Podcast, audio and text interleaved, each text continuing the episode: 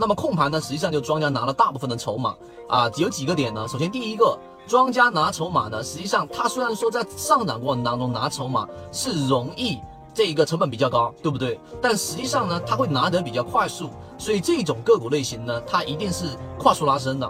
明白我的意思吗？下跌拿不到筹码，上涨才拿筹码，所以它能快速的拿，快速的拿，它有资金压力，所以呢，这样的个股在出现这一种回档，或者说拿到足够筹码的时候，它才能实现快速的拉升。这也是为什么说我们说要十个亿以下的流通盘，这是第一个操作上的一些细节，主力高控盘。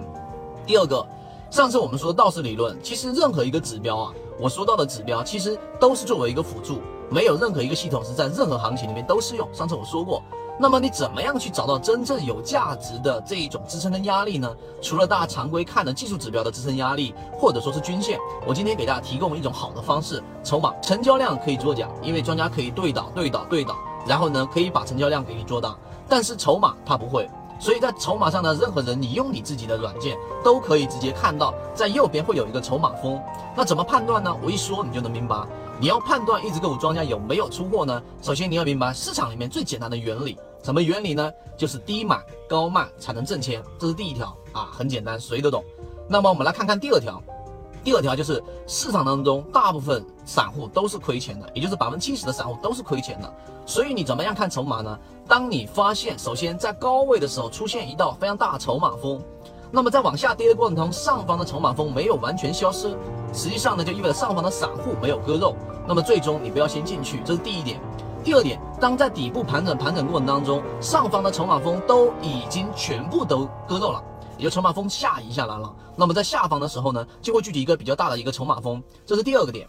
第三个点，当一只个股出现一个比较快速的上涨的时候，就会出现我们说的满盘获利，也就是你在你那个筹码峰上那个地方是可以看到全部是为红色的。